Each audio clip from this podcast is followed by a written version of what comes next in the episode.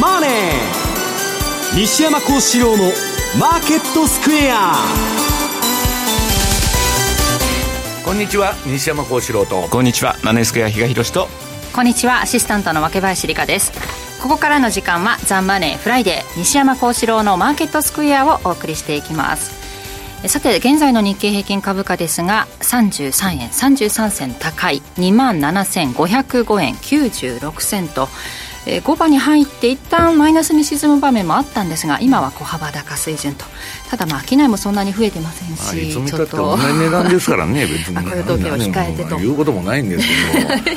今日まああのさっき比嘉さんとも言ってたんですけどこんなイースター休暇の時に雇用統計やめてくれよみたいな話でね。何考えてんだとアメリカは。いや何も考えてないからそういうふうにするんですよ、まあ、バイデン政権にありがちなあるあるなんですけどね、まあ、まあ、そういう中で雇用統計待ちってことで、ポジション調整が行われたり、はい、あと金利がね、まあ、結構このところもう、日替わりメニューみたいな動きしてて、ドル円もそれで振らされとるんですけど、はい、まあ、一つはアメリカがもうね、えっと、利上げ停止するっていうその観測が相変わらず強いのと、もう一つはね、脱ドル化の動き、うん、もうサウジがその原油の決済をね、えー、要するにその人民元建てだとかそういうなんでやっとるもんで、はい、ドル石油本位制要するにドルと金の交換をやめてからドルの価値を支えてきた、はい、石油本位制が崩れちゃったわけで、でそんなもんね今すぐにドルが大暴落するというかいう話じゃないんだけど、えー、この地政学リスクも相まってまあドルとアメリカの黄昏っていうかね、うんそういう報道が山ほど吹き出してきて、イーロン・マスクなんかもそれにのっとって、はい、でトランプはもうドルは終わっとると、我々の通貨暴落するんだと、いうようなことをね、言い出したりして、まあそういう長期的にはそういうややこしい。はい、で、ドル円が動きが呪いんですよ、それでも。それは、えっと、今、日本っていうのは、まあ、ずっと貿易赤字が続いとるんで、輸入のね、円売りがいつでも出てくるんですよ。うんだから動きがのろくて、むしろドル円よりね、ユーロとかポンド見てる方が、まあ、ドルインデックスっていうか、まあ、あの、ドルの総合的な動き見るのには便利なんだけど、はい、まあ、それにしたってうだうだした動きでね、で、あのー、あれ、ゴールドだけがちょっと気を吐いてまして、その脱ね、ドル化の動きで。まあ、やるもんないなと。で、まあ、もう一つはね、どこの国にも投資するとこがないと、私もミーティングしたんですけどね、今週何回かいろんなとこと。もう投資するとこないやないかいと。日本ね、えー、PBR1 倍でいい、いいと。ずっと1倍割れじゃねえですか。で、取引所がね、えー、企業に口出ししてくるという、そうみたいですね、今世界でも類を見ない政策を取ってて、うん、そういうことをやればやるほどね、日本から金が外に逃げていくんですよ。うん、だからもうほとんどね、黒田さんの緩和でね、1500兆円ぐらいあのやったんだけど、はい、そのうちの3分の1ぐらい日本人の金がもう外に出ちゃってるわけ。これ、皆さん暴落でもあったら、またキャリーの巻き戻しになるじゃないですか。うん、だから、19はもう円安なんですよ、実需の。うんねあとはね、アメリカの金利と、そういう脱ドル化の動きと、3つ絡まって、すごいややこしい相場になってるなということなんですけどね。まあ今週ね、西山さんとも話して、カードゲームにね、お金が流れてんだよねとかいや、だから、どこに金持ってくんだっていう時にね、いや、アメリカダメじゃんと。はい、ね、バイデン政権なんか投資する気にならんと。だって、えっと、白いもん黒って勝手にあのトランプ逮捕するとかね、政治的に法律変える国になったら、もう中国と変わらん。そんなとこに金入れてられるかと。じゃあヨーロッパどうだと、ヨーロッパ自滅じゃないかと、もう、あの、ウクライナとロシアのあれで。で、中国も怖くて金入れられないと。うん、どこもないんですよ。ほいでね、中には、暴落したら、はい、仮想通貨解体する中人もいるわけ、ビットコインとか。どこの国も携わってないから。投資する国がないんで、うん、まあだから今帰ってって言ってんじゃないないですよ。まあそういうねもう運用なんでかといって現金持ってても現金も一つのポジションではあるんだけど、ねうん、インフレになったら劣化しちゃうでしょ、うん。で現実的な金がすごい難しい時代だなと いう話ですね。そして比嘉さん為替の方はまあ比較的落ち着いた週ではありましたかねまあそうですね、うん、まあ後でも話そうかと思ってましたけど、まあ、どちらかというと出てくる指標が今週っていうのが全部弱いよねと、はい、で、まあ、先ほど西山さんがおっしゃってた通りでなんか年3回？4回？利下げ、はい、なんでっていうのを思いながら私の頭の上はハテナマークがずっとただね今週たまたま出てきてる数字がそれだけでもうそういう判断になるのというのは。ドル急落したらね利下げしてインフレがまた吹き吹き出しますよ、そうですね、そんなことアメリカできるの？という話も、一方で根強くあるわけよ。根強くあるのになぜかでも市場は3回、4回の利下げってどういう。わけわからないなと思ういやそれはもう景気後退に入るっていうね、ことなんですよ。だから要するにえっと、今までは悪いニュースは、もうあのアメリカの当局のその、えっと、なんだ、政策が出てくるんで、かいやかいや言うとったんだけど、比嘉さん言うようにね、いや、金利下げられるのと、うん、今、インフレですよと。うん。だから、すっごい難しい相場になってるわけですよ。どういう理屈なのかがわからない動きをとにかくしてて。それでマーケットテーマっていうのはね、為替も金利差だけじゃなくて、いろんな要素があるから、実需から何からそれこそ。うんもう、マーケットテーマが何に焦点をその当ててるかっていうのを考えて投資しないとダメなんだけど、それがね、比嘉さん、日替わりメニューで変わっていだからそうなんですよ。あの、変な話なんですけど、はい、よく世界の株価なんかで、10年債とか見てるんですよ。ちょこっとだけ上がったらドル買われるし、ちょこっとだけ下がっただけで日本の金利この前跳ね上がったでしょ、うん、あれね、もっと円高にドーンとなってもいいんだけど、金利が上がったことすらニュースに出てこない。そうですね。で、入札が不調だったと前日の。言っとるんだけど、うん、全く無視みたいな感じで。下がった時もニュースにはなってなかったですよね。いや、だから報道規制でもしてない、ね、どちらにしても日本の金利に関して注目を浴びるのは、まあ、今週末で、一旦あの、日銀のトップが変わるじゃないですか。ねねはい、まあ、そこからもう一回ぐらいはですね、ちょっと注目を浴びる場面が出てくるかなと思いながらも、うんまあ、それよりも結局のところ、なんだかんだであの金融不安というものも、いつの間にかまた落ち着いてきちゃってるじゃないですか。はい、だから今、QE 相場でね、アメリカの株が上がっとるのは、まあ、あの、日米、えー、日本、えー、アメリカ、欧州の三中銀のね、はい、ポートフォリオが、上がったんですよ、その総資産が。で、それと株価って連動しとるだけだから、あんな業績も何も、今度発表されるね、アメリカ企業の業績なんかボロボロですよ、もうゴールドマンが言ってるけど。だから、要するに、えー、中央銀行が金ばらまいたら買いましょうと。うんそれだけの話で、で、今もうアメリカは落ちてるんですよ、ポートフォリオ。だからまあ戻しもね、まあそこそこいいとこまで来たんじゃないかっていう人もいるわけです。ね、こう出てくる経済指標にをどう受け止めればいいのかっていうのもね、まちまちな感じもしますが、この後、ちょっとそのあたりしっかり伺っていこうと思っています。はい、この番組 YouTube でも同時配信しております。資料もご覧いただきながらお楽しみください。動画については番組ホームページをご覧ください。そして投資についての質問なども随時受付しております。この後、ザマネーはリスナーの皆さんの投資を応援していきます。この後4時までお付き合いください。この番組はマネースクエアの提供でお送りします。あのリートの祭典が名古屋で開催。ラジオ日経プロネクサス東京証券取引所共催。J リート各社が集結する J リートファン in 名古屋を。4月22日土曜日に名古屋市中小企業振興会館で開催します。ラジオ日経でもおなじみの出演者の特別講演もあります。参加ご希望の方はラジオ日経ウェブサイトのイベントセミナー欄。J リートファン in 名古屋をクリックして詳細をご確認の上お申し込みください。抽選で150名様を無料ご招待します。番組アンカー経済ジャーナリストの町田哲です。アシスタントの杉浦舞です。金曜午後4時は1週間の世界と日本のニュースがわかる町田哲の深掘り。気になるニュースをとことん掘っていきます。激動する時代の中で確かな視点を持つためにも町田哲の深掘りぜひお聞きください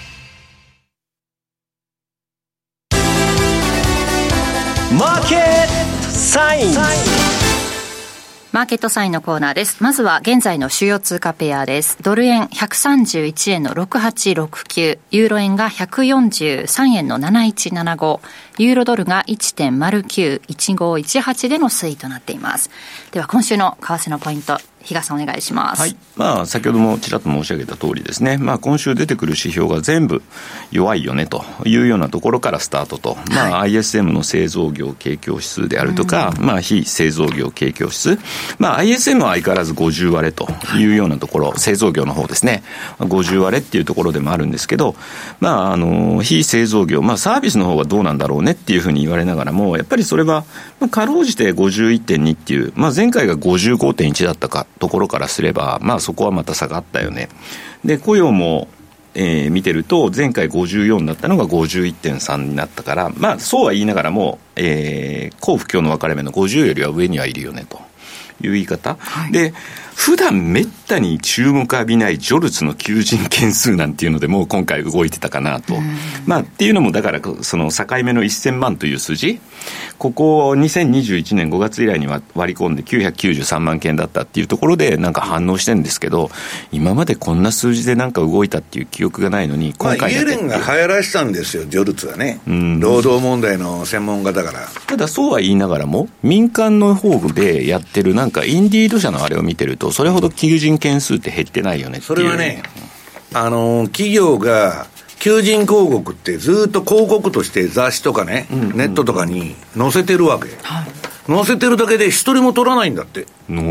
だから指標はいいんだけど実際にはね、マネースクエアって、えっ、ー、と、社員募集っつって、そこら中の媒体に 広告が出てんだけど、一人も取ってないと。詐欺じゃない。統計だけはいいんだけど、いや、それを言っとるのよ。これで、その、なんでかっつうとね、アメリカのその好景気の砦って、失業率の低さと、うん、要するに労働市場だけがまだ壊れてなかった、他の全部ぶっ壊れてる、うん、それが今、急に悪くなってきたんで、ジョルツにも焦点が当たってるまあ、どちらにしたって、えーと、金融不安がありました、だから金融機関での、まあ、そういうようなですね、えー、首切りというのも当然行われただろうし、うん、そのと並行して IT はずっと去年からずっとやってますよね。っていう、うん、だからまあそういう、ただ全体のパイからすると、それだけ、それほど大きな数字じゃないのかなというような個人的に思うところもあって、で、また ADP もまた予想より悪かったよね。まあ次から次によくみんな、皆さん、雇用統計があるからといって反応してるかなというところなんですが、さすがに。ディズニー、ディズニーじゃない、あの、マクドナルドまで、リストラ始めたよね。あびっくりしちゃった。だからまあ昨日に至ってはさすがにイニシャルクレームにも反応はしてたかなというところでもあったんですけど、うん、なんかこう日を追うごとに弱い数字に対してももう縮小気味な雰囲気。まあ、うん、今日がまああのグッドフライデーだっていうこともあるとは思うんですけども、まあそう言いながらもですね、まあ、えー、弱い経済指標を受けてアメリカの10年債というのもやっぱりじりじり、2年債と同様にですね、じりじり景気後退を、まあ、あの、示すような動き、さらにはまあ、今までだったら、まあ、あの、金利が低下すれば株が上がるよねっていうところだったんですけど、株は、株も今回はそこまで反応しない。景気悪化っていうことになってくると、まあ、なかなか反応しきれないよねっていうところもあって、まあ、以前から言ってる、本当に景気が悪くなるんだったら、金利は下がって株も下がらなきゃおかしいよねっていう、はい、そのあれなのかっていうと、私はまだそうじゃないというところが、思うところがあって、今週たまたまそれが続いて、じゃあ1回だけの数字でこれで年3回の利利下げになるっていうのは、あまりにもですね、ちょっと極端な反応でしかないかな。結構いろんな説があってね、うん、比嘉さんが言ってるのが、まあ、その、まあ今日私も持ってきたんだけど、市場の予想を。あとはね、打ち止め期間が結構長く見て、要するに利上げ打ち止めして、これ、株式市場には最高のシナリオなんだけど、あのリーマン前に打ち止め期間全部上げたわけですから、で、来年になって利下げするっていう話もあるし、だけど今のね、ブレまくりの FOMC 見てたら、そんなもんいくら予想したってさ。FOMC は私、ぶれてないと思ってて、別にあの要人発言を見れたますだって、高派じゃないですか、この前の11月までね、インフレはこれだけすごい指標なのに、一時的だって言って、ドットチャートに比嘉さん、何の意味があるよ、あれ。まあまあ、それはないですよ、ね、うん、で、当たったこと一回もないんですから。うん多分そんな人らの予想なんか聞いてたってしょうがないと。だから昨日なんか珍しくね、またブラードさんが久しぶりに言ってて、インフレとの戦いを続け、ディスインフレの軌道に乗せる取り組みをする良い機会だと。良い機会っていうのはまだ利上げしろ戦うための利上げは続けていくべきっていうのもはっきり言ってるというところで、まあ少し、えー、金利の方も戻った。で、まあ、えー、っていうところではあったんですけど、まあ、金利が下がるどちらかというと年、あの、収書からは金利が下がってるということで、ドルは売られやすい環境でしたね、ということで、ドルインデックスも、えー、じり安というところ、で、まあ、えー、その反動っていうわけじゃないですけど、割とユーロは逆に対ドルでしっかりというような動きにもなってましたし。ユーロもポンドもさ、景気良くないのに、買いにくいんだよね。いや、結局だから、じゃあアメリカは利上げしないんじゃないの？でも、ユーロ圏に関しては、はっきり ECB はもう言ってるじゃないですか、まだ利上げを続けるって。いうところの、そこに、まあ、あの、それがそういう動きの表れなのかなと。金利だけの純粋な世界だよね。っていうところでの動きなのかな。まあ、あとはドルが、あの、嫌悪されとるっていうか、ちょっとやばいんじゃないのみたいな話で、うん。まあ、カウンターの通貨として、それ買うしかないんだよね。でただね、あのここのところ、3点、昨日なんか 2, 2ぐらいまで下がってましたよね、アメリカの10年生下がってた割には、じゃあ、なんか一方的にドルが売られてるかっていうと、ドル円のレートを見てると、さほどそういう感じでもなくと。いうところがまた不思議なところかなと思いながらも、えー、っと、まあ、えー、っと、2週前でしたっけ、私、この番組の最後のコーナーで、ドル円の130割れ、はい、あるいはユーロ円の140割れだったら買ってても面白いんじゃないですかっていうお話を確かしたと思うんですけど、うん、実はお客さんの中で乗ってくれてた人もいて、うん、でもまだじゃあえっと、その後って上がってたじゃないですか、うん、でもそこでリグってくださいねっていうの話はしてないんですよ、はい、キープさせキープでいいんじゃないですかっていう話をしてるんで、まあ、えっと、まあ、今のところそれもまだ含み益の段階ではワークできてるかなと。いうふうに思いつつも、まあ今日じゃあ、どうなるのかなというのはちょっと気にはなるところなんですけど、一方で。さんが言ったその日に130割ってましたもんね、ドル円。ああ、瞬間的に来ましたね、ユーロ円の140割れも来てて。そこで乗ってくださったってことなんですそれでその後びっくりしたのは、あの日本の短期金利がね、あの暴落しとったんだけど、いきなり跳ねたんですよ。うんまあ、そういうのもありつつも、うん、まあ、一応キープっていうことは、私はだからまだ逆に言うと、今日の雇用統計ってそんなに反応しないかなと思ってたりもするというか、人がどれだけいるんだいっていう、うん、参加者の問題だよね、うん、だからいくらそれでシステムトレードが動くって言っても、あんまり少ないとさ、結構動く場合もあるよ。いや、だからそういう言い方もできるのかもしれないですけど、何でしたっけ、株の先物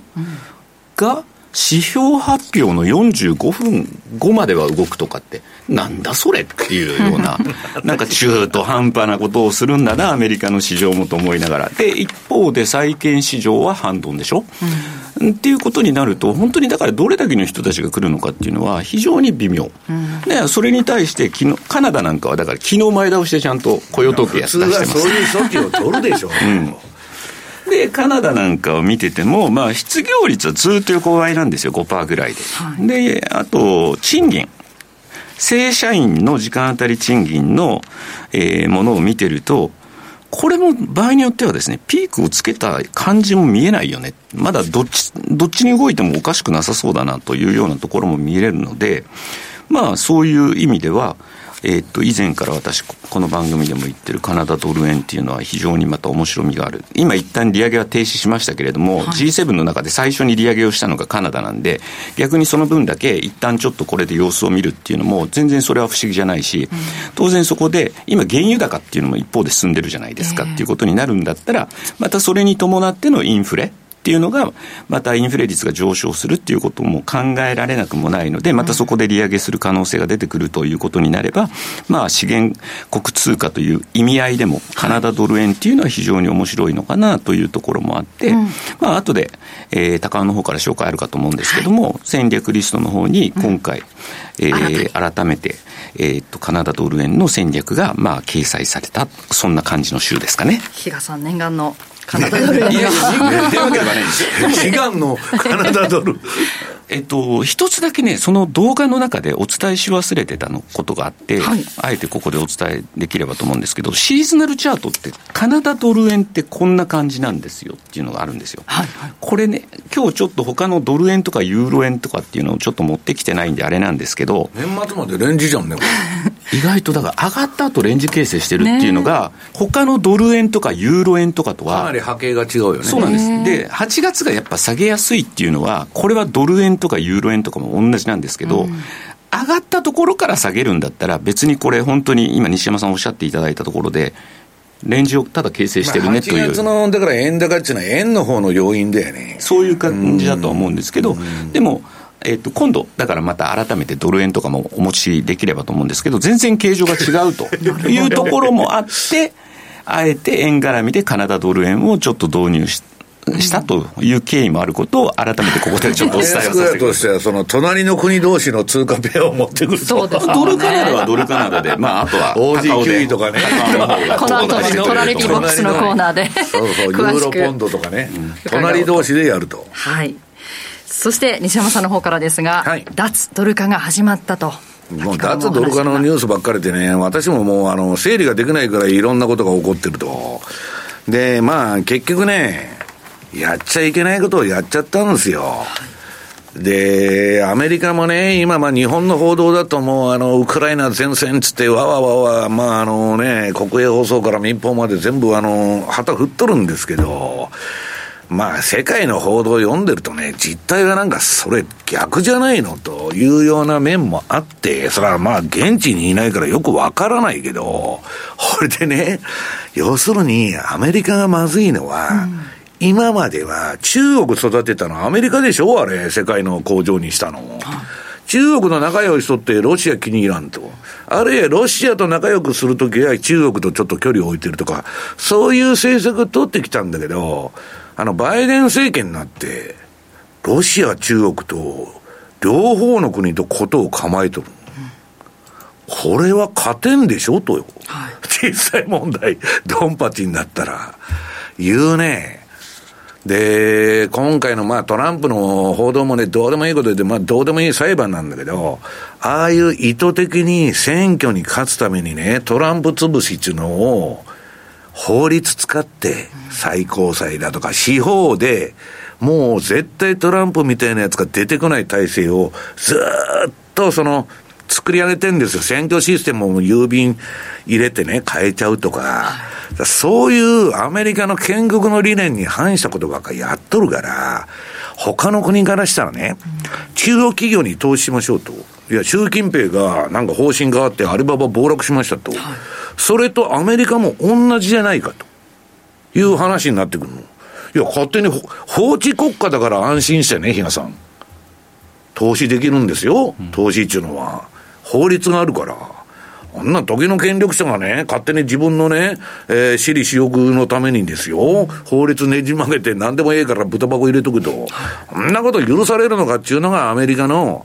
えー、あれで、で、結局世界の4分の3の国は、アメリカのことをよく思ってないか、まあ、あの、ついても有利じゃないと思ってるわけですよ。で、G7 だけが、そういう縛りの中で、まあ、無理やり、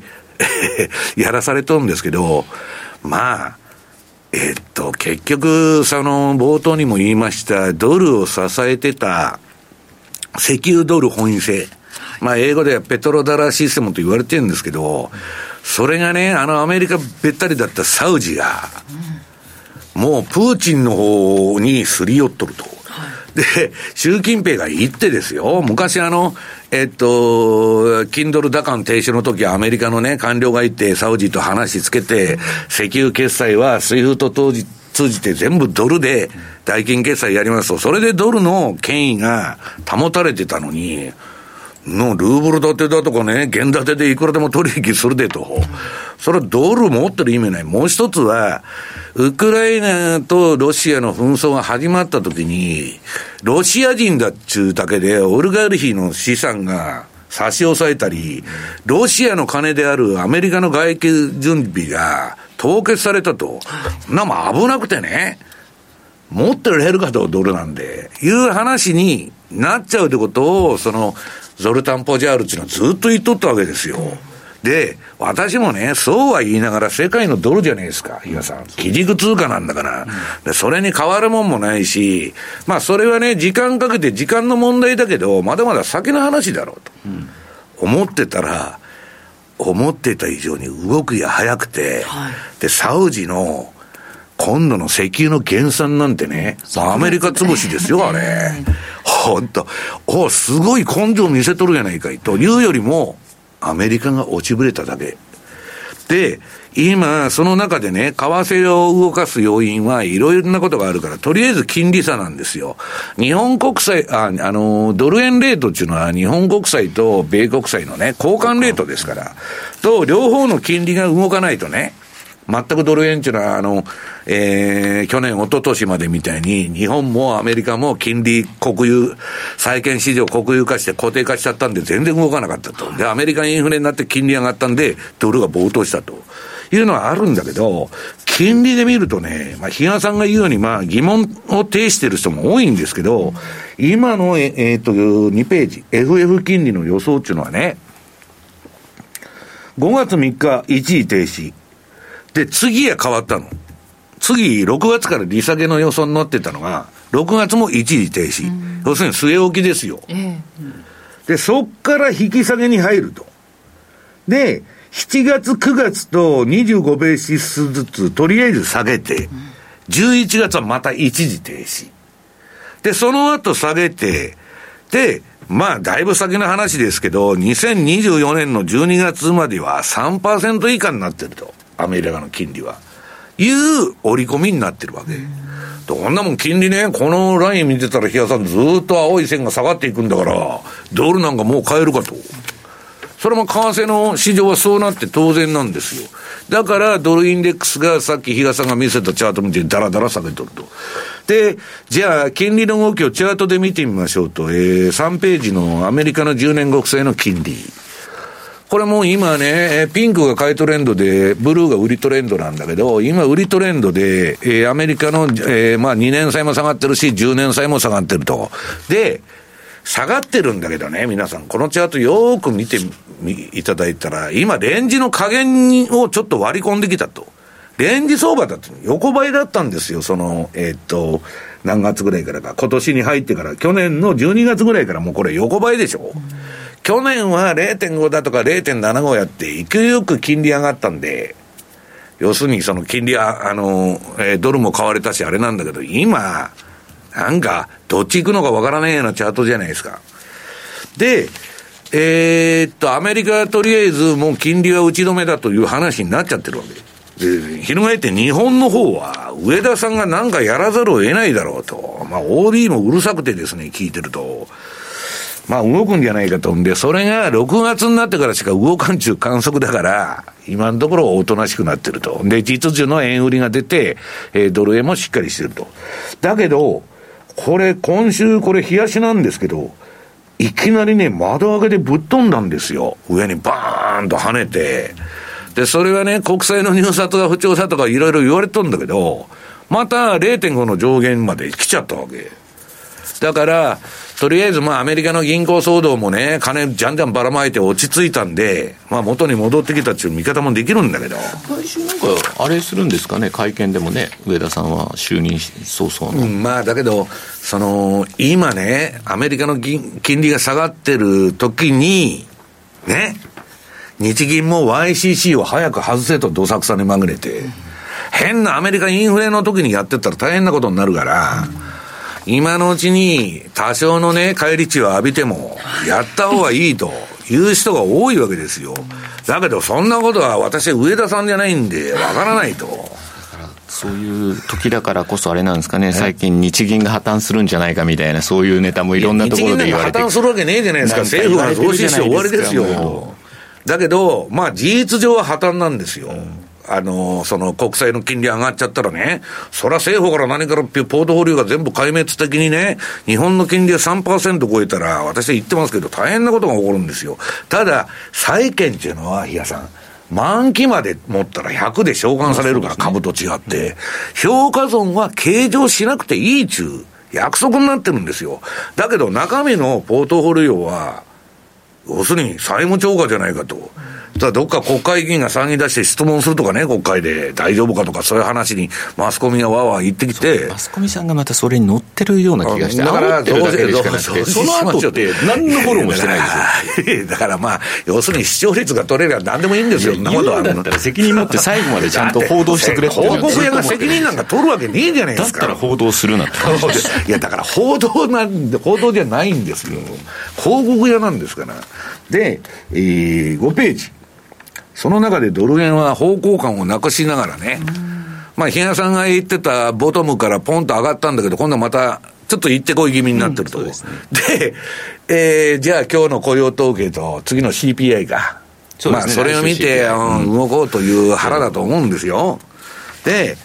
私はね、今、直近の問題じゃなくて、仮に、ね、皆さん、ね、若林さん、比嘉さん、上田さんが金利上げたらどうすんだと。で、それがね、私は問い合わせの電話を何本か受けたんですよ。このくじがブルームバーグに出て、えー、っと、6ページ。3兆ドルの黒田日銀レガシーが逆回転の恐れとアンワインドされるんじゃないのと。ね。要するに、黒田さんが、この異次元、異次元緩和をやったために、3兆4000億ドル、約451兆円に上る日本の資金が、ね、投資として海外に、主にアメリカ中心にばらまかれたと。それね、リーマンショックみたいなのが起こったり、皆さん、なんか金融危機が起こりましたと、全部日本に帰ってきますよ。壮大な円高じゃないですか。私はね、どうしたの？あの浜さんが言う50円だってこんなことが巻き戻されたらね、あの、簡単に来ると思ってますよ。で、えっと、この例の日本円で451兆が問題になっとるんだけど、えー、その後また後追い記事が出てて、ブルームバーグで。今度は上田さんに出口は任したと、黒田さんが。爆弾トスしたわけ。いいやめ方ですよね、本当 あとは比嘉さんやっといてくれという話ですよ。いやいやいや、いやいやいや、つう話なんだけど、えー、その、黒田さんがじゃあどんだけ金使ったんだと。ね、人の金ですから。1550兆円実験に使ったと、金融の。量的緩和。はい、1550兆ですよ、比嘉さん。これね、海外はすごい評価してると。当たり前じゃないですか。世界の ATM として、世界に金ばらまいてくれた日本に感謝しない奴がいないわけないと。だけど、これ今のさっきの話で巻き戻されたら、大変なことになるんじゃない。あるいは、この世界的なインフレの2波3波が来た時に、耐えられるんかいと、日本の国際市場が。いう話になってる。で、それでも、ここに書いてんだけど、私は実需って書いてんだけど、円復活にかけるヘッジファンドはね、えー、逆に円、円高を狙って円買いしてたのは、今やられとると。短期的に。それはね、私はずっと言ってるんだけど、実需の輸入業者の円売りが、ほんとしつこいんですよ。で、取らなきゃいけない円売りのポジションが多くて、要するに、輸出企業より輸入の方が貿易赤字の分、実需の手当が多いんで、うん、さっぴき円安になっちゃうんですよ、今。ほっといたら。だから、ややこしいなという。新年度入っても、確かにここ数日なんかマーケット見てると、おっしゃる通り。だから、下はしぶといのよ。その予約が入ってくるから。うん、で、ただし、私はキャリートレードっていうのは最終的にね、えー、涙を見ると。だから、リグってどっかで降りないとダメだと、途中で。最後まで付き合ってたらえらい目に遭いますよと、その、えー、エンキャリーの巻き戻しとアンワインドが起きたらね。で、それが、えー、次の8ページのリーマンショックの時の5ドル円。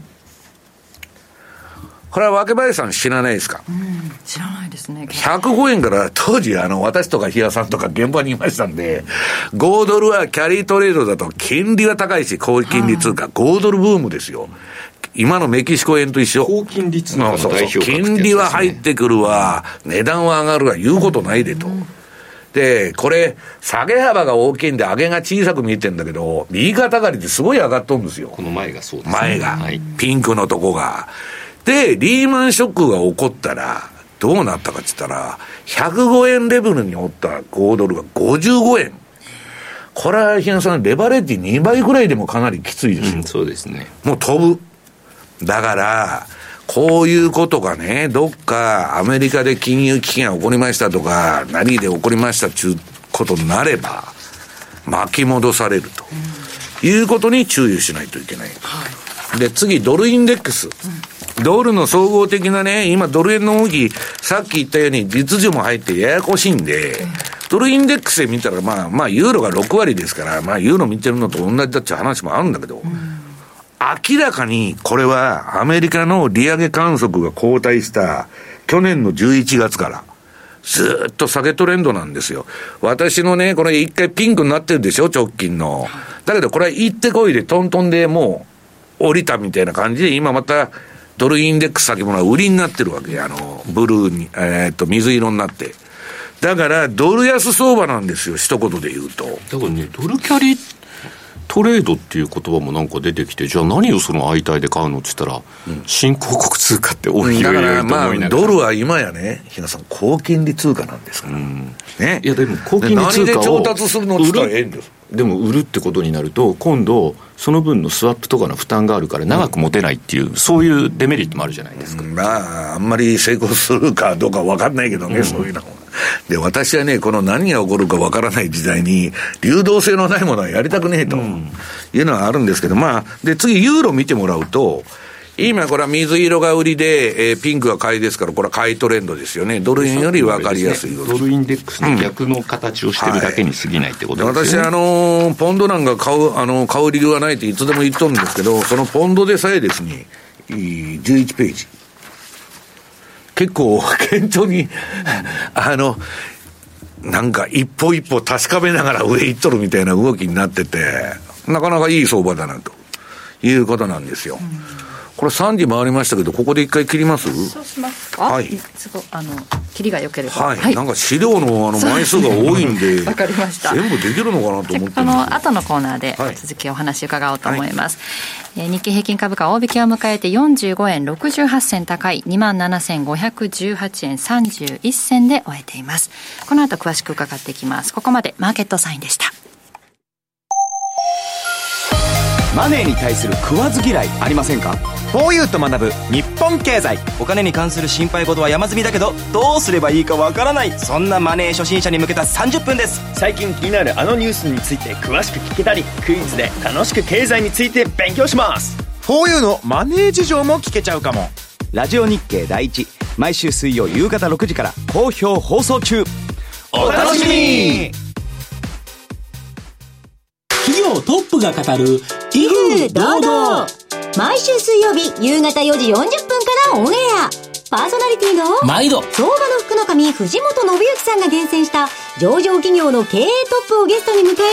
事業展望や経営哲学などを伺いつつ、トップの人となりにも迫るインタビュー番組です。企業トップが語る威風堂々は、ラジコタイムフリー、ポッドキャストでも配信中ほら、聞いてや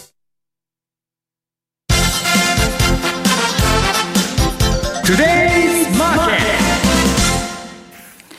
トトゥデイズマーケットのコーナーです。今日一日の株式市場の動きについて、ここからは鎌田新一記者とともに伝えていきます。よろしくお願いします。よろしくお願いします。日経平均株価3日ぶりの小反発となりましたが、それまではね、800円ぐらい下げてましたもんね。小動きですね。えー、それで木曜日、水曜日の下げに対して、反発が鈍いですね。そうか。下げる場面もありましたしね。これね、仕方ないですよ。うん、あの、経済指標が悪くて、それでアメリカの金利が低下して、ドルが弱含む、そういうと、日本株それに弱いですからね。世界の金利、あ定期敏感株。そうです。それが弱い。連動性なくなってたらね、そそれでね、思い出したように、あの、こういう時に売りで取るのが、ということで、他の国の株下げてないんですよ。ドイツなんか全然下げてないんですよ。ただ木曜日、金曜日は、ちょっと日本が下げのトレードで捉えたと。だから、これですね、ちょっとあんまりないことなんですけれどもね、今晩、雇用統計発表されますね。で、インスターだけどね。それでアメリカの株式市場は休場ですよね。じゃあ雇用統計の結果を株式市場として織り込むのは、東京株式市場じゃないですか。週明けのね。ね、週明けの月曜日の株式、東京株式市場がその雇用統計の結果を受け止めなきゃいけない。それで、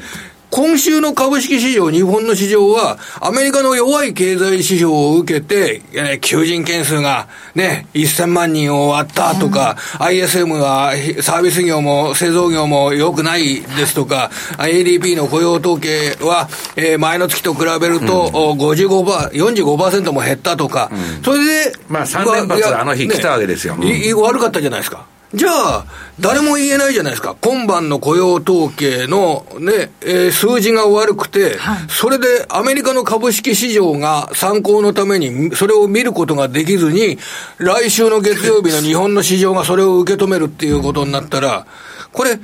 良ければいいんでしょうけどね、30万人雇用者増加とかだったら、これはドルが上がって、日本株も買い戻しが月曜日にドーンと入るっていうことは、これはあり得ると思います予想通りでもいい,、んじゃないですか？それは売られてきましたから、ね、ただね、ただ分かんないんですよ、これ。あの要は、日本の市場っていうのは、すごく短期取引の、株式取引で短期取引で、1日上がったり下がったりするわけですね。でも、1日上がったり下がったりするけれども、今は、あの、13週移動平均、26週移動平均、それから52週移動平均、ほとんどみんな27,300円から27,400円。西山さんがよくね、日本語はいつ見ても同じところにあると。毎日本当にとても一緒じゃないですか。割に、あ、27,500円なんだみたいなイメージですで、今の位置っていうのは、その今言ったような3ヶ月平均、6ヶ月平均、1年平均、そう、大体そのあたりなんですよ。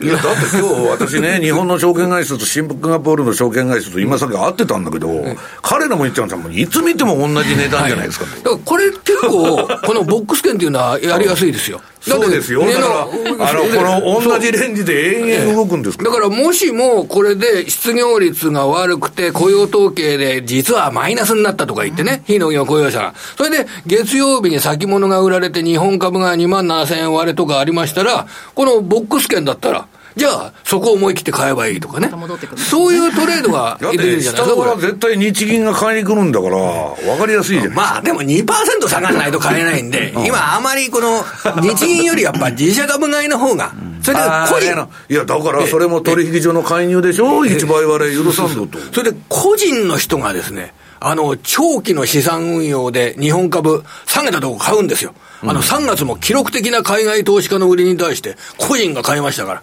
えだからもう、下値は、えー、強い。日銀が買うより、ね、1億人の日本人が買う方が、1億人はいない。1億人はいない。ゼロ歳児までやってないから さあ、2000万人の個人投資家が買う方が、これは安定してますからね。なるほど。だから、個人投資家っていうのはでも高値は買わないですから。私はね、そういう個人投資家だけでやったらいいんですよ。まあ、機関投資家もいるけど、もう余計な日銀度が入ってくるなと。あ、それ、日銀は入ってこなくていいと思います。うん、ただ、あの、海外の投資家はやっぱり日本はグローバル企業が多いんで、それ、海外の投資家が日本株のグローバル企業に関心を示すっていうのは、僕は日本人として誇りを持っていいんじゃないかなとそ海外は当然入ってきますよ。それは、それはいいんだけど、まともな市場参加者だけでね、GPF とかね、その日銀とか、そんな池の中のクジラみたいなの入ってきたら、市場おかしくなるでしょうと。私はもう中央銀行が株式を買うっていうのは、そんなにやらなくていいことなんじゃないかと、本当に思ってます。ちょっとやってくれと。いや、別にやらなくてもいいかなと思った。あの、暴落した時だけやればいいんじゃないのかなと思って、ね、それはそうですよ、はい。ちなみに鎌田さん、今日株、アメリカの株って、先物の方は、雇用統計発表後45分間はオープンするらしいですよ。あ、そうなんですか。うん、だからそう、なんで中途半端なっていうのを冒頭で話したんですよ、そんな。でも、あの、日経平均の先物の売買、これは代償で、うん、あの、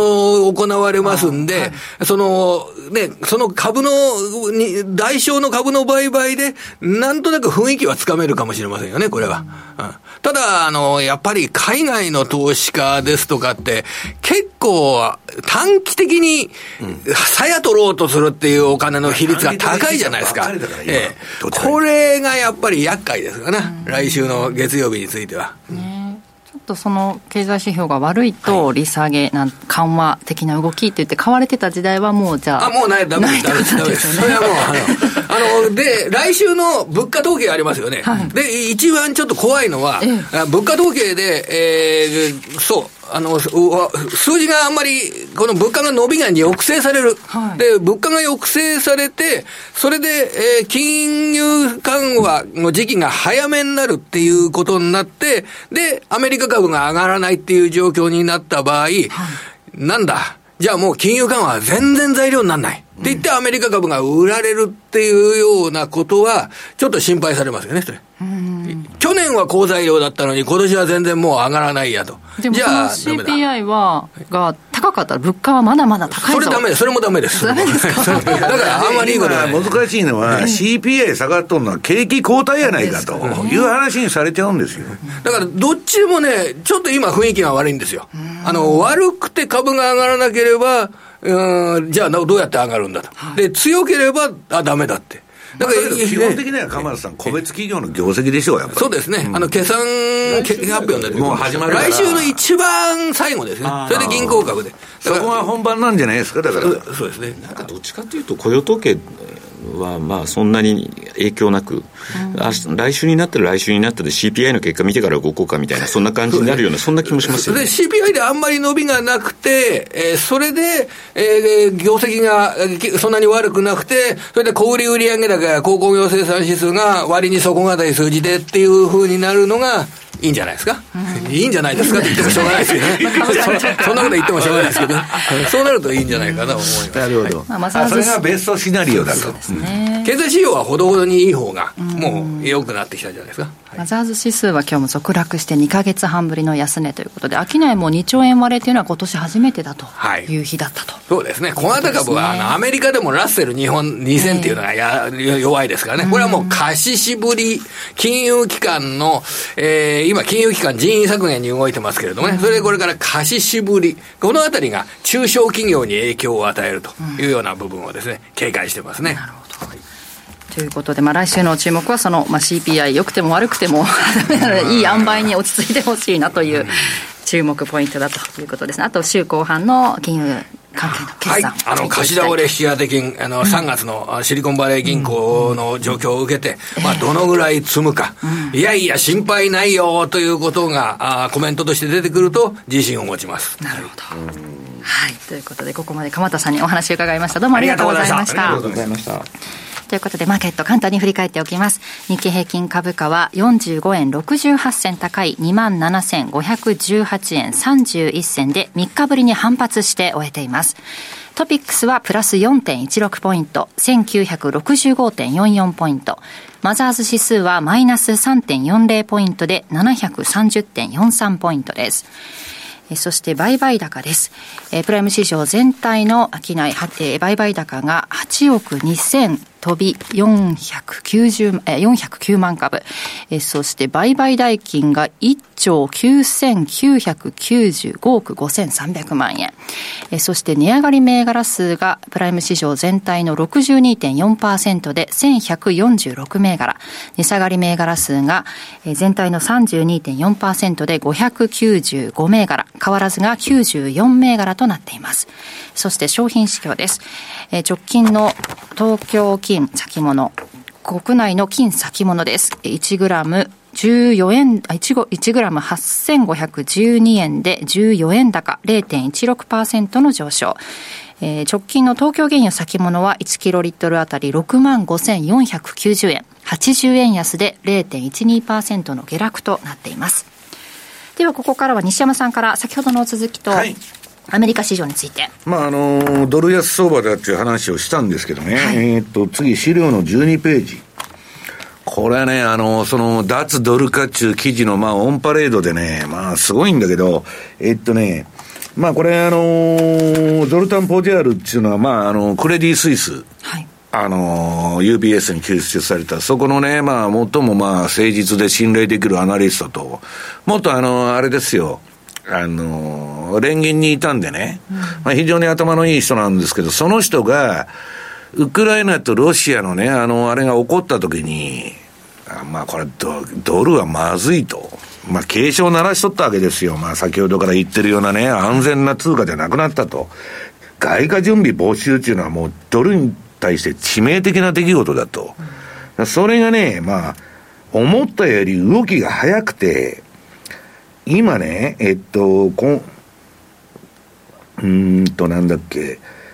えー、教科書に載るようなことが、事態が起きてるんだけど、はい、全然誰も騒いでないと。まあ一部のオルタナティブメディアが騒いでるくらいでね、ブラジルが人民元建てで、もう取引すると。ね、あの、ルラが、あの、習近平と、まあ手握ったと。で、なん、なんだっけ、このバンコボコム BBM っていうのがね、要するに、米国が支配するグローバル決済システムに代わる中国の CIPS の直接参加者として、中国の決済システムでやりますと。スイフトの崩壊ですよ。縛りがなくなった。で、まあ、そんなもん元からやっとんだけど、まだ、そんなにでかくならないだろうと思ったんだけど、まあ、これ資源の取引するんでしょうね。あのー、参加したと。で、まあこれ終わりの始まりじゃないかということで教科書に載るんじゃないかと。で、フランスもね、なんと、人民元建てで今中国と液化天然ガスの取引やっとるっつうんですよ。こんなもんドル石油本位制がもうやばいじゃないかという話。で、次の、えー、13ページ。これはね、世界の脱ドル化が加速する7つの、うん、兆しということでいろいろ出てんだけど、えー、何十年もの間、米ドルは世界の通貨の王者として君臨してきましたが、今、劇的な変化が起きています。中国、ロシア、インド、ブラジル、サウジアラビア、その他の国々は、今後数年間、米ドルへの、えー、依存度を大幅に下げるような動きを取っとると。もうね、な外貨準備没収されてるようなアメリカに金なんか置いていかないと。いうことで、で、アフリカはもう中国がね、抑えちゃってるから、全部。まあ、あの、グローバルサウスって言っても、だから、インドと中国で28億おるわけですよ、日野さん。とてつもないパワーでさ、アメリカなんか所詮3億の国じゃないですか。日本も1億でしょ。いや、これはすごいことになったなと。で、まあ、そんなこと言いながらも、私もその一人ではあるんだけど、ほとんどのアメリカ人はこのことを全く理解していないと。一方、地球上の多くの地域では、米ドルの重要性が今よりはるかに低く低くなる未来に備えて準備しとると。まあ、だから、石油ドル本位制が崩れてね、金本位制に戻せっつってね、共和党の議員が3人、今週法案出したのよ。戻せるわけねえじゃんね、あんな山ほど借金があって、どうやって金と交換すんだよと、本当非現実的な法案が出てくるほど、やばいってことですよ、アメリカの借金も。だから昔はね、戦争も、金がなくなると終了と。今や臨転機いくらでも回しますんで、一枚だってもう終わらないと。ね次の14ページ。まあこれ、ドル紙幣のあれ、あの、青技作っとんだけど、あの、パンチ食らってね。あの、いや、もうドルもね、ダメだと。で、ええー、まあ中国がね、まあ基軸通貨を狙ってるとは私は思わないんだけど、要するに、グローバルサウスの中で決済システムをもう、あの、作ってて、ロシアがね、今中国のシップス、シップスばっか言われてるんだけど、ロシアはね、ブロックチェーンを使ったデジタル、えー、取引をもうもうこれから世界の貿易で使ってね、自国通貨同士でデジタルでやると。でね、それはね、皆さん、我々死活問題で、もう投機の為替なんかやめろと。そのデジタル通貨は貿易のブロックチェーンで相対取引でしょ？若林さんがアメリカで私が日本と。そうわかるわけですよ。それを電子決済するだけで、この投機とか余計なことをするやつがいるから、為替レートが変なことになったり、いろんな災害が起こるんだと。だけど、私はそれはね、流動性の供給という意味では、投機のあれも必要だと思ってるんですよ。だからそんなこと言ったら株式市場なんかいらねえと。ね、ものづくりだから日本してたらいいんだと、真面目に。いう話にもなってくるんだけど、ただロシアは、そういう、もう私は紙の時代は終わったっつって言っとるんだけど、実物資産とか物の方が、これから重要になってくるっていう時代をね、睨んで、えー、デジタル通貨もそういう進歩的な案を出し日本はやっとるんだけど、どういうデジタル通貨になるのかは今のところ全く不明ということだけど、まあ国民総背番号制は実施されるだろうと、その時に。で、まあそれはともかくね、15ページ。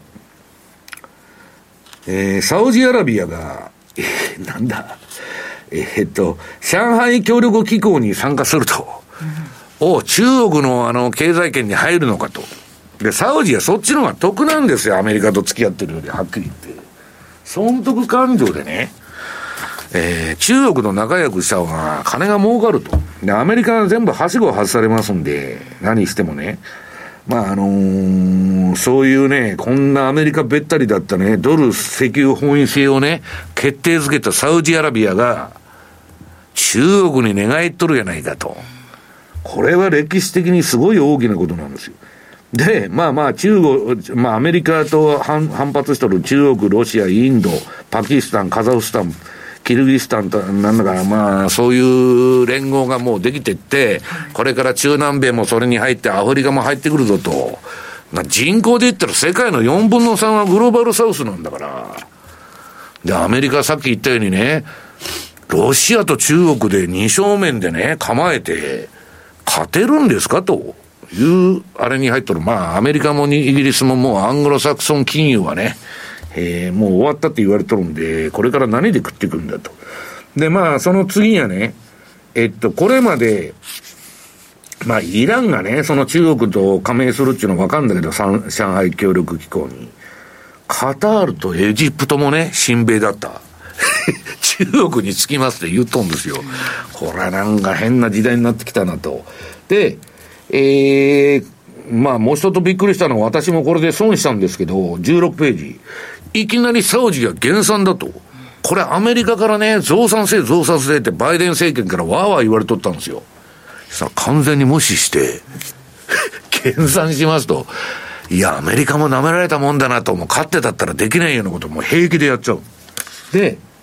これ面白いこと書いてるんだけど、サウジアラビアが、あ、これピーター・シーフが言っとるんだけどね、サウジアラビアがバイデンが売った、要するに備蓄で全部売っちゃったでしょ？戦略備蓄方式、あの、インフレ下げるために。で、それね、70以下で買い戻さんななんですよ、みんな。だけど、そうはさせじとね、サウジがバイデンに損させてやると。ね？いうことで、で、これさ、ドルの価値が下がって、うんぬんしたアメリカね、長期的にはこれ貿易でアメリカが損するんじゃなくて、軍隊も弱体化していくわけ。こういうことやられると。もう、大阪城なんとかの陣じゃないけど、だんだん外堀が埋まってきとるんですよ。で、えー、次がね、うん、これを受けて、油の値段が上がりゃ全部物価が上がっちゃうでしょう、なるからなるまで。で、FOMC は大変だと。オペックがこんな計算したんで、中央銀行は、比嘉さんが言ってるように利下げどころか、金利なんか下げられるんが一応話になってる。わけがわからない。で、えー、17ページ。あ、これがで出た、あの、中国とブラジル、米ドルを捨てるための協定を締結と。もうあの、ブラジルもね、社会主義政権ですから、ルランが大きな政府で。まあ私はね、この今度の選挙見てて、よくこんな人選ばれたなと思ってんだけど、まあそれはともかくもうそういう時代になっちゃって、で、イーロン・マスクもね、この脱ドル化でバンバンツイートしとるわけですよ。で、余計に世間の注目が集まってるわけ、この ドルの終わりということで。で、まあ、あのー、そうは言ってもドルに変わる通貨なんかそうは出てきませんよっていうのがね、そのブレトンウッズ3ちゅう体制になるっつって、そのゾルタン・ポジャールが言ってたんだけど、こんな時代来るかっつってね、ラボブバンクとかが反論してたんだけど、最近ちょっと腰が引けてきて、この動きの速さを見てちょっとドルもやばいなみたいなこと言い出してると。まだあの敗北はしても、認めてませんけど。で、えー、なんで世界がうまくいってたかと、グローバリゼーションが。それはアメリカと中国が仲良くしとったからなんです。18ページ。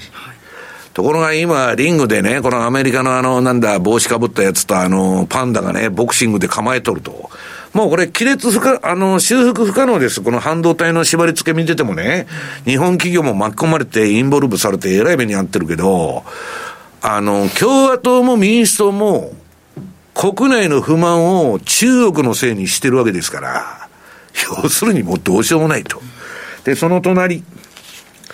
ヨーロッパ人もついに目覚めてね、まあ NATO なんかもう、あの、やめたいと。何の意味があるのと。ね、NATO の旗がね、もうこんなもんいらんと。要するに、えー、アメリカはパンデミックでボロ儲けして、今度は戦争でボロ儲けして、一人勝ちやないかと。それに比べて欧州は、ね、自分たちが仕掛けたわけでもないのに、イギリスとアメリカが起こしたね、ロシアとイギリス、あの、ウクライナの問題に、責任だけ物価高で払わされて、で、武器出せ、金出せと。冗談じゃないと、それは普通の人はそう思うでしょ。で、そこら中で抗議活動を見て、そうすると NATO ももう一枚岩でなくてね、金がないんだからどこも。やってくれるかと。ね、アメリカ一人でやっとれという話になってきてもおかしくないと。で、清見るに便なイーロン・マスクさんは、えー、今度中国の首相に会いに行くと。イーロン・マスクもね、一軸や中南海に顔パスで入れるっちゅうくらいのピップだったんだけど、今ちょっと距離を置かれとる、中国と。中国もまあ、自分とこの自国メーカーを育てないとダメだってことで、頑張ってるんでね。で、まあ、そこら辺のまあ、話し合いで行くんでしょうけど、まあ、イーロンっていうのはね、こいつも両立てで、別にね、今共和党に寝返ったとか民主党員から言われとんだけど、両方にいい顔してるんですよ、実は。ただし、アメリカのユダヤ人エリートからしたらもうトランプとね、うん、イーロン・マスクや手のつけようがねえと。いうことですごい嫌われてるんで、まあ、イーロンを何とか潰したりっていうことで、いろんな嫌な報道を流しとんだけど、なかなか根性を見せてね、えー、潰れてないと。で、えー、日本が面白い動きを取ってましてね、日野さん。どこもオイルメジャーから何からマクドナルドから何から全部にロシアから撤退したじゃん、うん、このロシアと、日本だけね商社は物産も、あの、えっ、ー、と、商事もサハリン2やってるし、ね、石油は上限価格無視してて、ボンボン輸入すると。水産物は何でも輸入しとるんですよ。おかしくないですか、それ。日本は、あの、アメリカの対米従属でずっとやってるのに、なんでこんなことになっとるのと。私もね、いろんな人に聞くとね、いや、これは岸田政権の意思なんですかと。うん、そんなわけねえだろうと、岸田さん、しゃもじ持ってね、ウクライナの勝利祈願つって言っとるわけですから、おかしいやないかと。だけど、最最初はね、あの人あのー、まあそれ多分ね、戦後処理の問題で生かされたって話なんだけど、まあそれどうでもいいけどさ、あの、なんだっけ、うんと、独自性を発揮してるでしょ、はい、こんなもん団子破りですよ、早い話が。よくアメリカが了解したなと。いや、了解取ったって書いてるんですよ、アメリカの。だから、今まではね、対米従属だったんだけど、日本も官僚はね、考えて行動しとるんじゃないかなと。政権が考えとると私は思ってませんけど。で、その中で、今言った脱ドル化の流れの中で輝きを増してるのがゴールド。なんとこれ私の順張りインディケーター、これ冷やしでしょ？ここのところ大暴騰じゃないですか、金が。で、今までと違うのは、えー、ドル高の時代は金っていうのはもっと暴落しとったんだけど、下値抵抗が強い。去年の相場でも。で、今まあ買いトレンドでピンク色になってると。で、次週足。週足もピンク色でしょ、これ。はい、で、次月足が今月買い転換したの。売りトレンドだったんだけど、一応。日足、週足、月足で全部買いになってると。これもしかしたらね、このレンジの上値抜けてきたら、ブレイクアウトって跳ねる可能性はある。うん、ということなんですね。はい、で、次、米国株のコーナーってもう言っちゃっていいんですか？どうしましょう？最後にまとめますか？それとも4枚だけうん。あ4枚だけいっちゃおうか、はい、じゃあ。短いから。はい。で、まあ、ついでに今のね、今週の米国株って言うんだけど、まあ、みんなね、えー、っと、もう決算発表が始まるんですよ。さっき亀田さんも言ってたけど、来週の、はい、えー、後半から。で、それね、ボロボロだってゴールドマンが、レポートもう出しとるわけよ。もう悪いのが分かっとるだろうと。で、まあ、それはともかくね、ちょっと私はうっと思ったのは、今ね、25ページ。アップルとマイクロソフトの2銘柄だけで、時価総額4兆6900億ドルと。ね。で、ラッセル、え、2000、2000銘柄の合計が今、ラッセルの2兆6900億ドル。そう、それを2兆ドル、まあ、上回ってると。これ、比嘉さん、ちょっとね、バブルしすぎじゃないの？こんなね、他の国の株式市場をね、全部 銘柄集めた時価総額より、アップルとかマイクロソフトのが高いと1銘柄の。これね、私はね、こんなもん正当化されないと思いますよ。いくらすごい企業か知らないけど、明らかにオーバーバリューだろうと。で、まあ、それはいいように、比嘉さんが今ね、嗜好品で金持ちがコレクターズアイテムとか、はい、ね、ポケモンのカードい、な、ななんだっけ、何千万で買うとか。下手したら奥ですよ。奥で買うとかね、そういう人がいるんだから、まあ、そういうことになっちゃうんだけど。はいでね、えっ、ー、と、この米決算シーズンがパンデミックな並みのひどさになると、利益率低下、これはもうゴールドマンが発表しとる。だから良くないってことですよ。まあ実際に出てみるまでわからないけどね。いいわけがないという話だって人件費から何からインフレでコストが上がって、コストプッシュしてんだからそんな利益なんか出ないだろうと、グローバリゼーションも終わってね。で、次はね、ダラライ、あのー、なんだ、あ、脱ドルの動きでね、えー、で、ダラダイゼーションの報道が多い中で、昨日ね、まあこれアメリカのウハメディアだけど、フォックスニュースが、この、言っとるわけあの、もうドルはね、これやばいと。で、それはね、あの、やっぱりロシアの、その、資金をね、差し押さえしたのがまずかったと。で、まあ、これがだんだんだんだんおかしくなってきてね、まああのー、要するに外国人が正当に所有している何兆ドルものドルを侵害するバイデン政権の姿勢が嫌気されとると。まあ私もその通りだと思いますよ。で、えー、っと、そんなもんね、えっと、私がロシア人だったら資産没収されると。そんな国に金持ってきますか？本当私はプーチンと何も関係のないロシア人だと。いや、お前オルガヒーだろうとか言われて 資産没収されますと。いや、それたまったもんじゃねえなと。で、27。えー、27ページ。で、結局ロシアでそれをやっちゃったためにね、もう脱ドル化、まあ、あの、ポス、ポジャールが言っとるの動きになってると。で、これアメリカの今やっとる民主党の政権に文句つけたらね、資産没収されるかもわかりませんよ。これから入国禁止とか。こんな恐ろしい国に金持ってけるかと。で、外国人は、賢い外国人はドル離れしてると。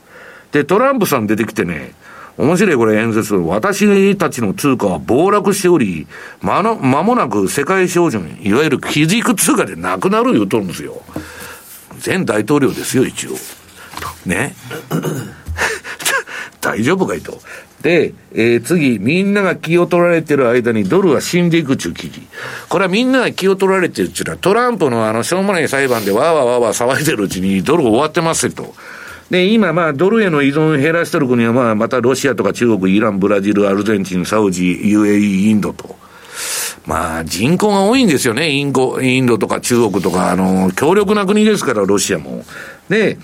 えっと、これがね、あの、金持ち父さんで有名なロバート清崎さんがね、有名人ですよ、アメリカ人も。ね。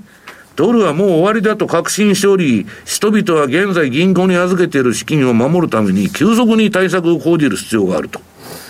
彼は、要するにロバート清崎や銀行危機はまだ始まったばかりだって言っとるわけですよ。危なくて置いとけるかと。いう話でね、もう、今週は脱ドルの報道ばっかりという一週間だったなと。まだ相場にはそれは全然織り込まれてませんよ。うん、一部の国でそういう動きが出てるというだけでね。はい。はい。はい。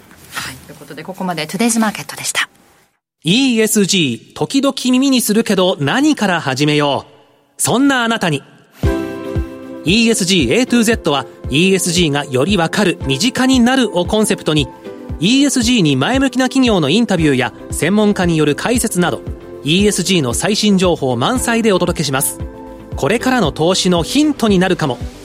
ラジオ日経第一で平日の月曜お昼12時からポッドキャストや YouTube 動画でも配信中ですご機嫌いかがですか？鈴木よしこです球は競馬で回ってるでは重賞レースの展望のほか競馬の話題を楽しくお送りしています。お便りは番組ブログの投稿フォームからツイッターはよしこ競馬で検索してください。番組はポッドキャストでも聞けますよ。地球は競馬で回ってる。毎週金曜日夜8時30分から好評放送中です。皆さんラジオ日経でお会いしましょう。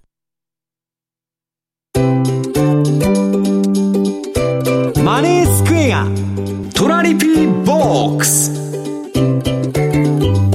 トラップリピートトラップリピート僕の名前はトラリピトラップリピートトラップリピートそれを略してトラリピ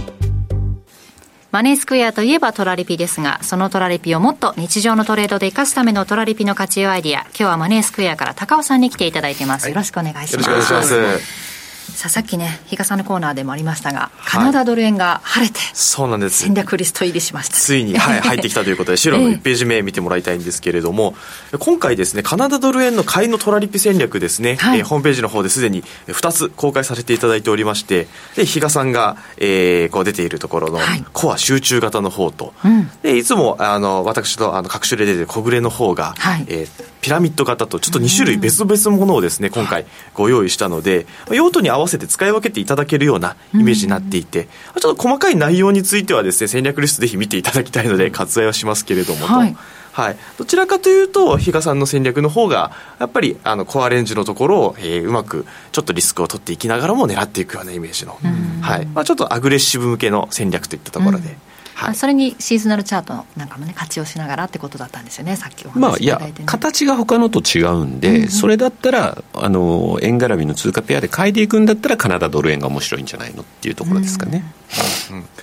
なので今回やっぱりあのカナダドル円が、まあ、ちょっと冒頭でもいろいろお話しされてたと思うんですけれどあのもう高金利通貨から仲間入りしているくらいスワップがもらえますと。あなるほど、はい、それを取りに行きながらやっぱりあの先進国の通貨ペアといったところを、しっかりボラティリティもえー、取りに行きながら、スワップも取りに行きながら、なので、実際にポジションを掴んだとしても、スワップが入ってくるので、これはこれで、はい、いいんじゃなかろうかみたいな発想もあったりするので。昔は5ドルだとか、そういうのが高金利通貨って言っとったけどさ、ラウンドだと。まあ、時代とともに変わるっていうことですよ、ね、カナダドルが高金利通貨。意外とこれって、この通貨って、たまに西山さんもおっしゃってますけど、日本の個人投資家から、意外と目向けられてない側面ってあると思ってるんですよ、はい、ドル円だとか5ドル円っていうのは非常に行きやすいんですけど、うん、意外とカナダドル円って、ちょっと、あのエアポケットみたいな感じで、そこだけなんで見過ごされてるんだろうって、だから逆に言うと、今回みたいに、あのちょっと日の目を見てくれるとですね、うん、で少しでもカナダドル円というものに興味を持ってくれる個人投資家の皆さんが増えてくれればいいかなという感じは、まあ、4.5%って言ったら、そうか、高金利通貨になるわけだよね、そうなんですよ。このご時世ね。はいぜひ動画の方でもね戦略については詳しくご覧になってください、はい、でこれがちょっとですねあのピラミッド型の方がまだあのサイトの方にですね動画がアップされていないのでこれは少々お待ちいただく形公開とはい。そうなんです、はい、なのでお楽しみにしていただければと思います。はい、はいそして、はい、もう一つ。いつものところですね、えー、戦略通貨。OG9 位がね、いい動きしたねってお話冒頭でもあったんですが。はい。もうこれがですねもう世界戦略も先月からもすごくいい動きしてくれていて、はい、はい、もうあの資料の2ページ目のパフォーマンス結果なんですけれども、うん、OG9 位ダイヤモンド戦略ですね。評価損のところをちょっと見てください。もうほとんど。54円。はい。もう合ってないような評価損なので。おすごいなこれは。ねはい、でちょうど本当に戦略の真ん中に戻ってきている状態だったりするのではい、でパフォーマンスがですねこの3つのあれを合成しても真ん中みたいな感じなんんだよねだから。あそうですね。評価損がこんだけ減ってるってことは。はい。なのでもうトータルで、えー、ドルカナダも前回とかまでは評価損が14万円ほどあったんですけれども、これも縮んできて、大体これが、えー、4月4日終了時点段階なんですけれども、まあ、大体、えー、5万円台まで評価損が下がってきていると。はい、なので、おおむね評価損が下がっていきながら、当然そのタイミングでは利食いをしながら、はい、降りてくるので、トラリピとしてはかなりあのいい動きをしてくれた直近だったかなと思ってます。まあ、OG あれなんですよね。今週はちょっとイベントがあったっていうのもあって。はいそうなんですよ、ね、もうちょっと増えてますかね。何がですか、はい、今はまた増えてると思います、ね、4日までだったただどちらかというと、うん、これは今回去年の10月もそうだったんですけどえっとねなぜか10月と4月は連チャンでどうも金融政策やってくれるみたいなんですよ。だから去年の10月ってやっぱりそこで金融政策の明暗が分かれて、ニュージーランドドル買いが一気にそれまでの5ドル買いから変わった、で今回もまた、えー、オーストラリアは据え置きという中にあって、えーと、ニュージーランドは0.25だと思ったら0.5の利上げ。サプライズでしたね。のでそこはまた金利差が当然のことながら拡大したよねという言い方ができるのでちょっとその資料ってもし出れば、えーと、出してもらえると嬉しいんですけど、ね。はい、だからそういう意味で言うと、まあ、またここで一旦ちょっとこうニュージーランドの勢いがちょっと増すようであれば、うんちょうど真ん中あたりで上にも下にも行ってくれる分には、この戦略はまあ面白いでしょうという言い方にもなるし、まあ、どちらかというと、なんか私は今年は去年のような一方的な5ドル買いの動きにはもうならなくなならない今年は可能性の方が高いんじゃないかなというようなところも思い始めてます。なるほど。うんうんはい、そうですね。なのであの発表の前とかまでは本当に1.07と08の間を行ったり来たりしている状況でで今回のニュージーランドの発表の後にですね1段階下げてくるの動きで、えー、06から05のあごめんなさい、えっと、0607あたりとかですかね。そのあたりを今行き来している状態だったりするので、はい、瞬間05のミドルまで来たんだもんね今回。確か、そうですね。はい。で今またちょうどあの1.07付近まであの少し上がって戻ってきているような、はい、はい、形になっているので、まあ、さらにあの利食いの方が 進んでいる形になっていると思いますので、うん、なのでもう OG9 はあのかなり、えー、いい動きになってきているといったところですね。はい、はい、かりました。それぞれじゃあえー、また詳しくね戦略リストの方でご覧いただいてそうですね。はい、はい、動きがあればご紹介いただくということで、はい、ここまで高尾さんにお話伺いました。どうもありがとうございました。ありがとうございました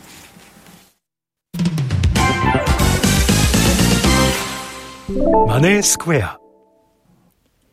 あなたもマネースクエアのトラリピで FXCFD 運用を始めてみませんか？特許取得の自動注文トラリピなら発注の手間や時間に悩まされることのない快適な運用をサポートしてくれます。さらに投資情報も充実。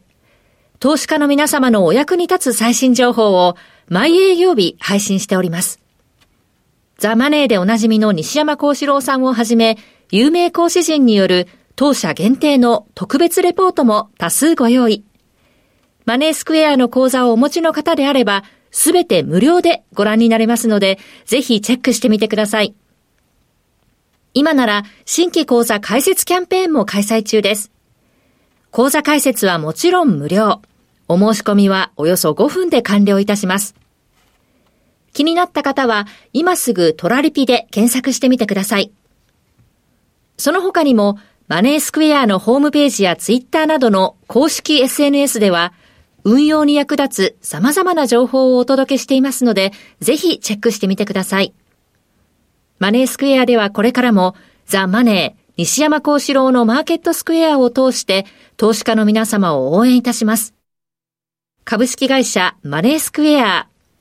金融商品取引業関東財務局長金賞番号第2797号当社の取扱い商品は投資元本以上の損失が生じる恐れがあります。契約締結前交付書面をよくご理解された上でお取引ください。ラジオは一方通行ではありません。パーソナリティと聞いているあなたの心が合わさって、その瞬間に合う心地の良い世界が作られています。あなたが気分を上げたい時やリラックスしたい時、ちょっと寂しい時やぼーっとしたい時など、その時の気持ちにぴったりな音や声を準備してあなたをお待ちしています。ラジコはどんな時も居心地の良い場所でありたい。聞く場所が家だって移動中だって海や山でも、あなたが耳を傾けるだけで、そこが一番の場所になるように。心が整えば、今日も明日も、きっといい日になる。さあ、心地の良い声を浴びていきましょう。世界を広げる音がある。ラジコ。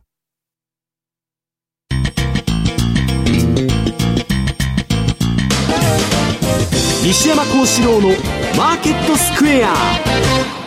さて、このコーナーではマーケットの見方について西山さんにいろいろな角度で教えていただきます。はい、今日は FRB が利上げ中止を決定した他の4つの時期とは異なり、中央銀行は現在持続的に上昇するインフレと戦っている。まあ、あの、何がこれまでのね、まあ、いいんですよ。いつ下げても、どうせ FRB が中央銀行プットで救済すると。どうせ QE やるんでしょうと、はい、で、そこで買っといたらよかったんだけど、今、先ほどから言ってるように、インフレだから、うん、で、比嘉さんが疑問提してる利下げなんかしていいんですかと。いう問題とかね、もうインフレになったら中央銀行バブルって終わりなんですよ、基本的には。だって、アメリカの成長って100%借金ですよ、全部。日本もそうですけど。借金で国回しとるとこで金利上がったら、借金を、えー、てこに成長やってるのに、壊滅的な事態じゃないですか、インフレで金利上がるってことは、借金がね、借り換えコスト上がっていくわ、うんぬんで。だから、まあ、結局今までのツケが回ってきてるっていう話なんだけど、これはね、ジム・リカーズっていうのがね、有名なあの、まあ、あの、作家だとかうんぬんなんだけど、アメリカの。アメリカ大丈夫なんかいと。えっ、と、ウクライナにおけるね、恐ろしい終盤戦に入っとると、今。で、これ負けた時に、バイデン政権で何するか分かりませんよと。で、ことによってはね、今まで代理戦争でね、イギリスと、アメリカが戦争を煽って、えー、ウクライナ人に戦争やらしてたと。あと傭兵と。で、それで、えー、米軍を送り込んでもパニックを起こしておかしくないぞと。そうなったら、ロシアと直接こと構えちゃうじゃないですか。で、それでなくてもね、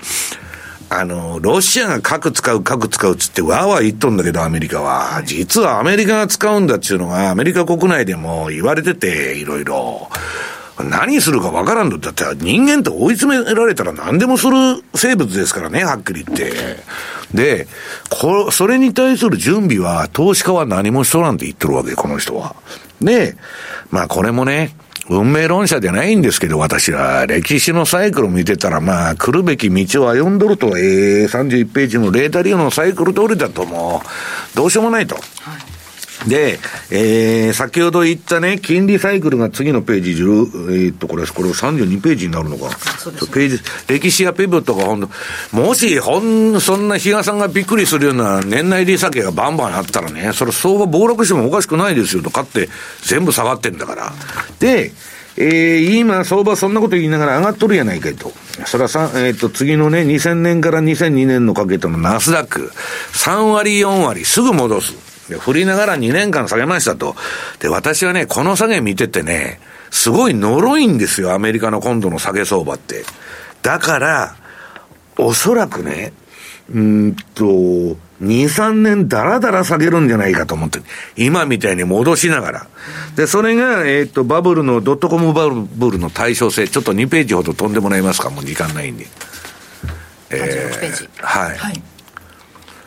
まあ、こういうね、対象系じゃないけど、2年ぐらいは下げるだろうと。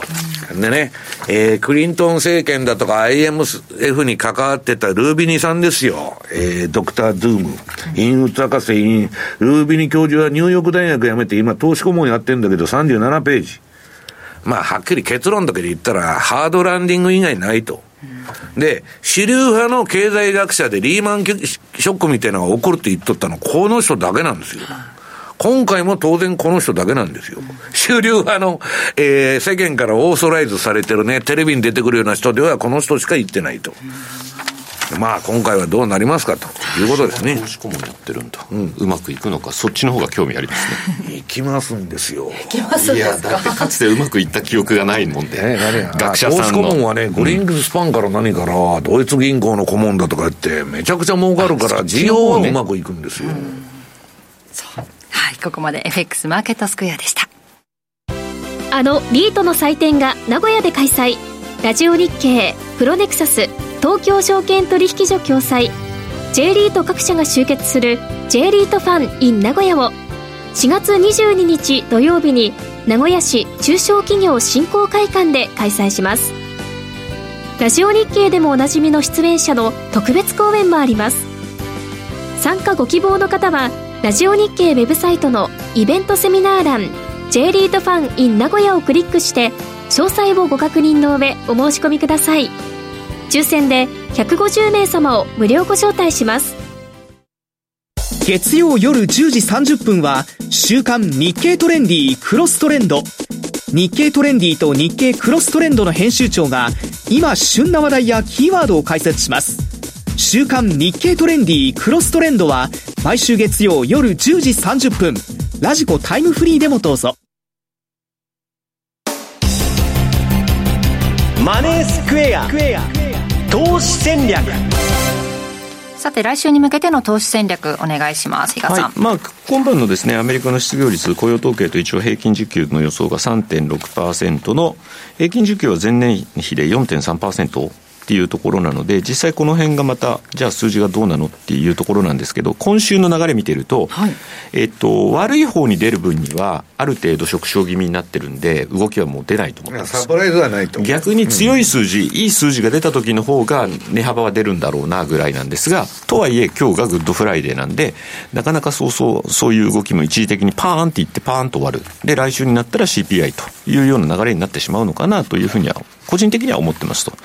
で、まあ、あの、先ほど実は出したあのカナダの雇用統計の方、これも割とそんなに悪くないよねというようなところあるんで、まあ今。カナダもブレるよね、雇用統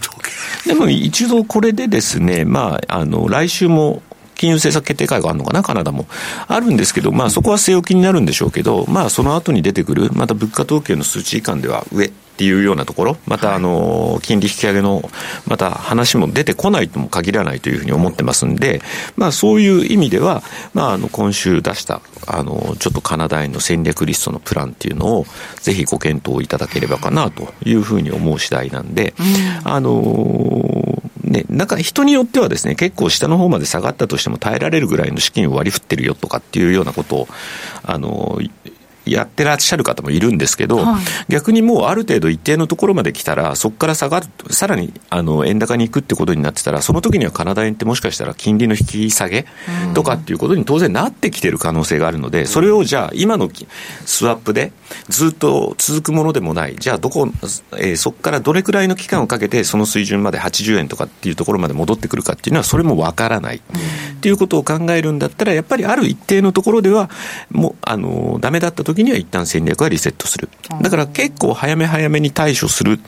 っていうところで、まあ、基本的にはまだ90円までっていうのは想定はしてないんですけど、はい、去年の円安の起点が90円、そこから110円いきました。うん、まあ、今、半値ぐらいよりも下に下がってきてるというところであるんだったら、そこは一つ勝負しても面白い。さりとて100円より上っていうのになると、今度200日移動平均線が102円の、下におるからね。うん、102円の、えー、前半ぐらいまで来てて、今、じりじり下がってきてるんですよ。はい、っていうことになると、じゃあ100円より上も特に追っかける必要必要はなくて、100円より下の90円までのところで一つ勝負できる戦略なんじゃないかなというようなところでですね、今回、まあ、あの、私の方は押し出しているというところになります。日本が変わらない限りは、まあ、利下げとなっても大きく、そう大きく動かないかなという。と思いますしね、まあ、日銀がじゃあ何かやるかっていうと、そ、ね、その可能性も私はまだない、さっき、まあ、西山さん、6月ぐらいには動くかもしれないみたいなことをおっしゃってました、確かにそういう声が多くなっているのも事実かもしれないんですけど、まあ、コストプッシュインフレの間は。OB はもう今すぐ帰ろうと。でも彼はコストプッシュインフレの間は今の現状維持でいいと言ってるので、その流れが変わらなければ、すぐに、あの、次の金融政策、次の手に出るっていうのはなかなか考えにくいんじゃないかなという気がしますけどね。なんか色を出して、ね、発言はがクローズアップされたりする。難しい作業ですから、誰がやっても、ね、色を出してというよりと、マーケットとちゃんとコミュニケーションができるかどうかっていうところは、ちょっともう、あの気に留めておきたいなというふうには思いますけどね、ああまりにもちょっとむすっとしてた黒田さんで終わっちゃいましたからね。そうですね、どんな会見になるかっていうのはね、ちょっと見たいなそこはうまく、やっぱりマーケットとコミュニケーションを取るっていうのは、ある程度必要なことじゃないかなというふうに思いますね。うん今週はカナダ円ちょっと、えー、紹介していただきましたが来週の水曜日12日にカナダ中銀が政策金利を発表するということですから、まあ、アメリカの、ね、行方を金利の行方を占う意味でもちょっとそのカナダの行方もね先んじて何でもやってるんで今日強い数字が出たらまたあれですかね、うん、利下げってどこに行ったんですかねっていう話にまた来週はなってるのかもしれないですし。ね、まあ、祝日の雇用統計なんで皆さん気をつけてください、そうですね。週明けどんなふうに受けるのかこれも注意したいと思いますさあ番組そろそろお別れの時間です。今日ここまでのお相手は西山幸四郎とマネースクエア比嘉宏と若林理香でした。さようなら。この番組はマネースクエアの提供でお送りしました。